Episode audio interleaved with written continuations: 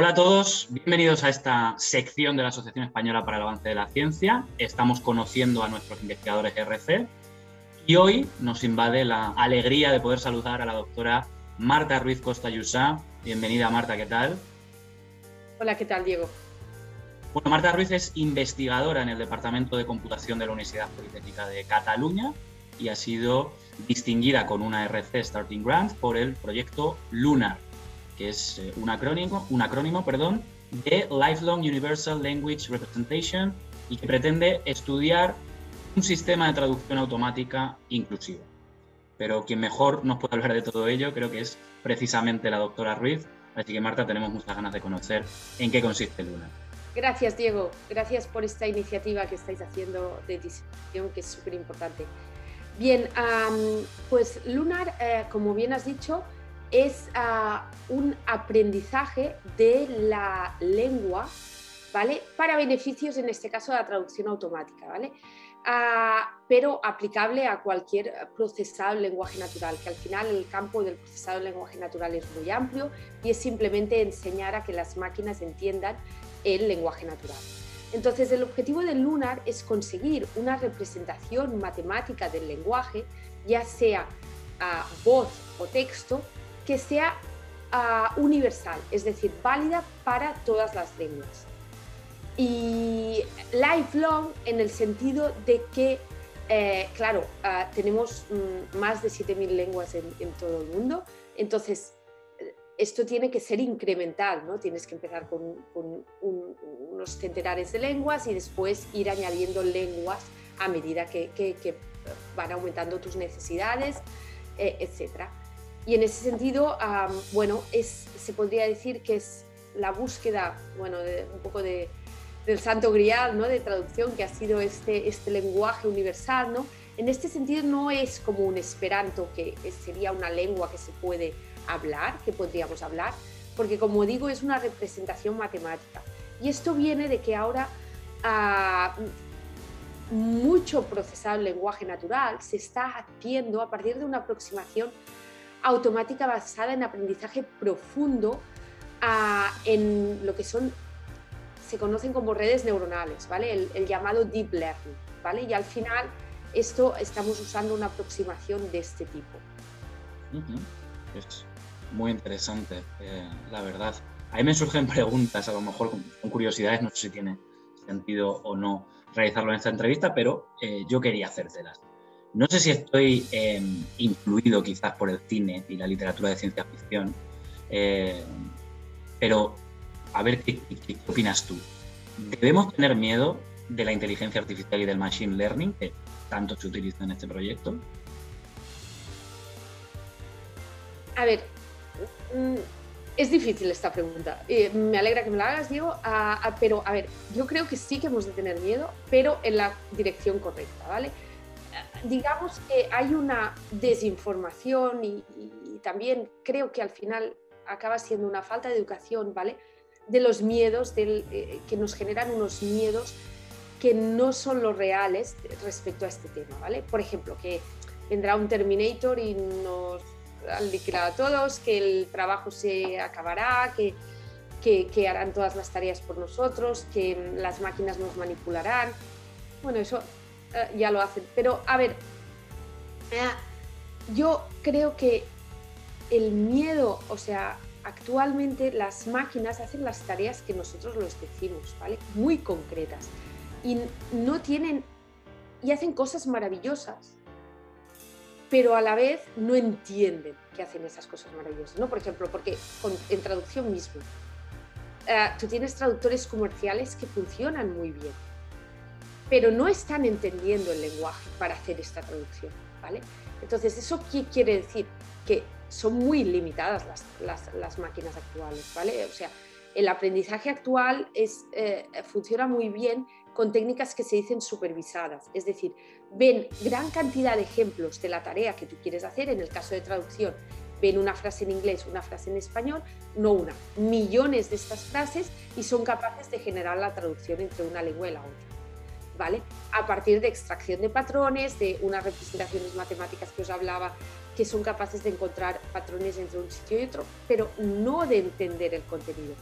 Y en eso hay un grave riesgo, ¿vale? Y es, por ejemplo, que mm, las, eh, las máquinas dependen de los datos que les estamos pasando y nuestros datos son datos históricos, ¿vale? ¿Qué quiere decir? Que no representa la sociedad actual, sino cómo ha sido la sociedad a lo largo de los años.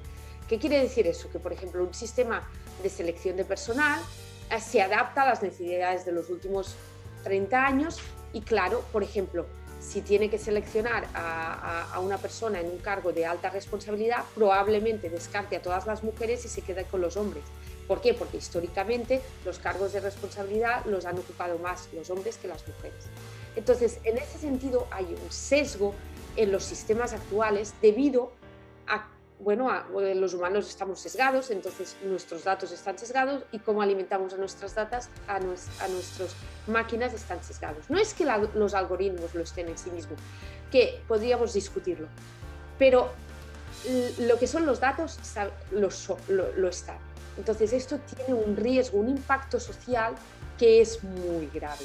Por ejemplo, el reconocimiento facial ya se ha prohibido en muchos estados eh, en Estados Unidos. ¿Por qué? porque no funciona igual para todas las razas o para todos los géneros. Entonces, em, son estos temas los que nos tendrían que preocupar. Es decir, sí, no, está ese Terminator, pero están esos sesgos que nosotros mismos hemos generado al alimentarlo y, ellos nos lo devuelven, lógicamente. Es lo que hemos Ese y otro. Diego, eh, aparte de los sesgos, ahora me dejaba algo, que es, que es eso que las máquinas que estamos creando ah, necesitan, como digo, muchos datos. ¿no? Y para, para aprender, para entrenarlas, para construirlas, eh, esto tiene un coste computacional muy grande, que incide en un coste medioambiental muy grande. Entonces, igual no vendrá el Terminator a aniquilarnos, pero quemaremos el planeta antes de crearlo. ¿Vale? Entonces, este, este environmental cost es otra cosa que nos tendría que preocupar pues, pues, ahí están los puntos ¿no? y, esos peligros de algo pues, que se está utilizando y que se utilizará sí o sí, pero bueno, ahí están también esos, riesgos. ¿no? Tengo otra curiosidad. Eh, yo a veces pienso mucho en la Torre de Babel ¿no? y en lo difícil que puede resultar adaptarse pues, un nuevo país, con una nueva lengua que desconoces, que no hablas. Y a veces digo, mm, sería bonito que hubiese una sola lengua. Luego rápidamente pienso, pues, que en la identidad cultural de los pueblos y de sus hablantes, pero no sé qué opinas tú. ¿Sería adecuada una lengua universal para todos? Bueno, creo que ya, ya has respondido tú, Diego, ¿no? a, la, a, la, pregunta. Ah, me alegra ¿no? que hayas señalizado ese punto, ¿no? porque a ver, sí que es muy conveniente tener una sola lengua, ¿no? en el sentido de que el problema de comunicación luego es cero, entonces tiene puntos a favor, pero claro, para mí tiene unos puntos negativos, que es lo que has dicho, ¿no? La riqueza lingüística. Eh, eh, va asociado mucho, define caracteres una lengua, ¿vale? Porque, no sé, desde el sol en castellano es masculino, pero en otras lenguas es femenino, ¿no? Entonces, solo eh, en otras es neutro. Entonces, hay, hay, hay, un, hay palabras, por ejemplo, en, en, en Brasil, en el portugués brasileño, saudade presumen de que saudade no tiene traducción, ¿no?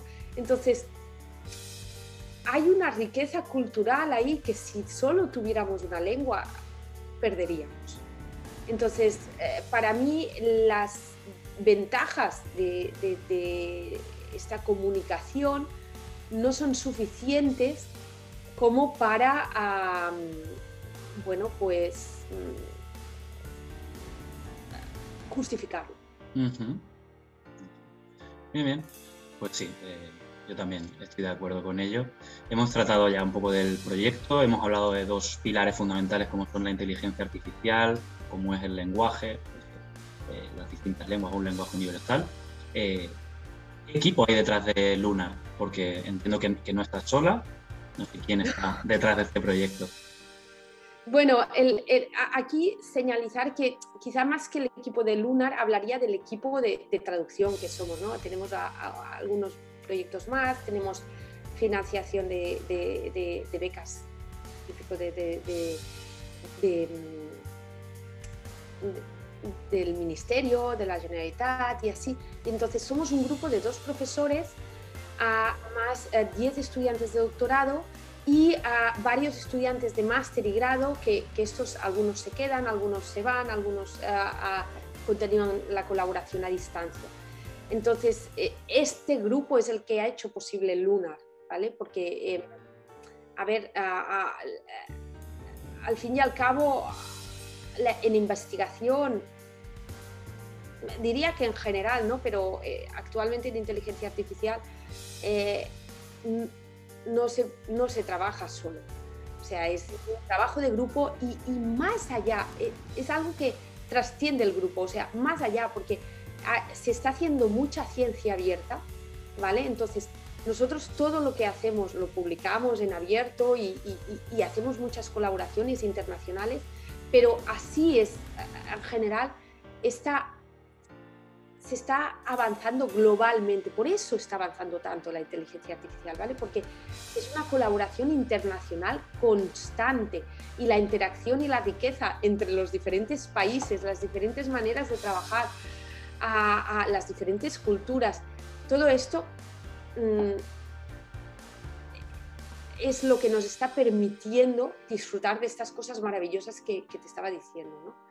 Que, que, la inteligencia artificial y, que, por ejemplo, algoritmos, eh, ahora diré igual sonar así, ¿no? pero es que el aprendizaje automático a, profundo que usamos, hay arquitecturas como la que usamos para traducción, se usa para traducción, pero es que eh, se, se, se, usa para gaming.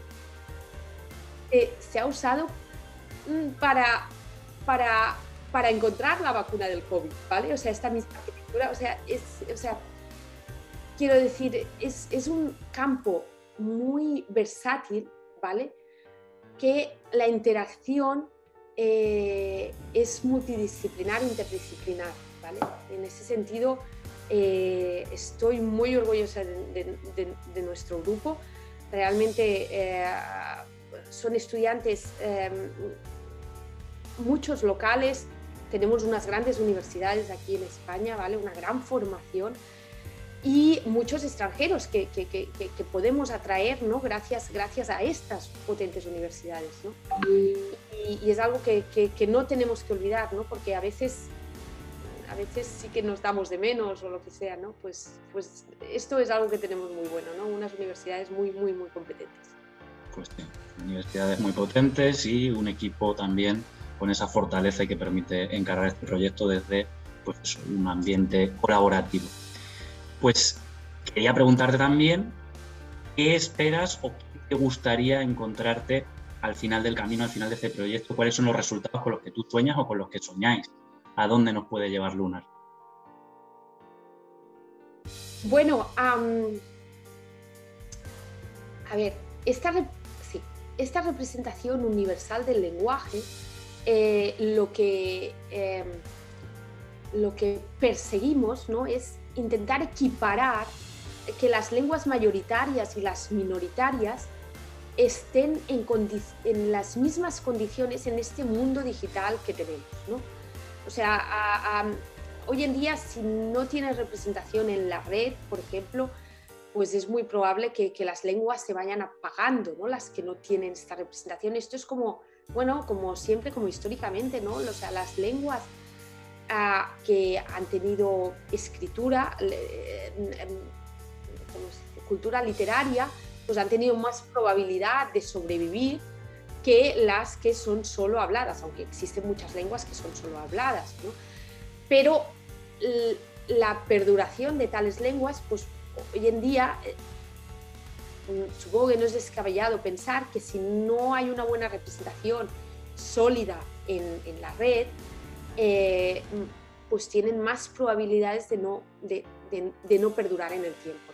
Y en ese sentido, como te decía, que los algoritmos actuales necesitan gran cantidad de datos, si utilizamos una representación universal del lenguaje matemática, podemos incorporar lenguas, ya sean por ejemplo, algunas que no son escritas, porque estamos tratando en esta representación tanto la voz como el texto, ah, y podemos incorporar lenguas que no tienen por qué tener recursos cross, crosslinguales con otras lenguas, ¿vale? Que al fin y al cabo es lo que te decía, necesitamos ejemplos de traducciones de inglés con castellano. Pero ¿qué pasa si no tenemos esos ejemplos de traducción y estamos hablando de una lengua africana que está aislada y que no tiene, no tiene recursos crosslinguales con, otras lenguas? Pues igualmente, con esta representación universal, nosotros mapeamos esta lengua a una representación universal y a, partir de ahí podemos tener comunicación con todas las lenguas del sistema. ¿no? Entonces persigue eso, ¿no? que eh, eh, podamos incluir, salvar o, como le queramos llamar, ¿no?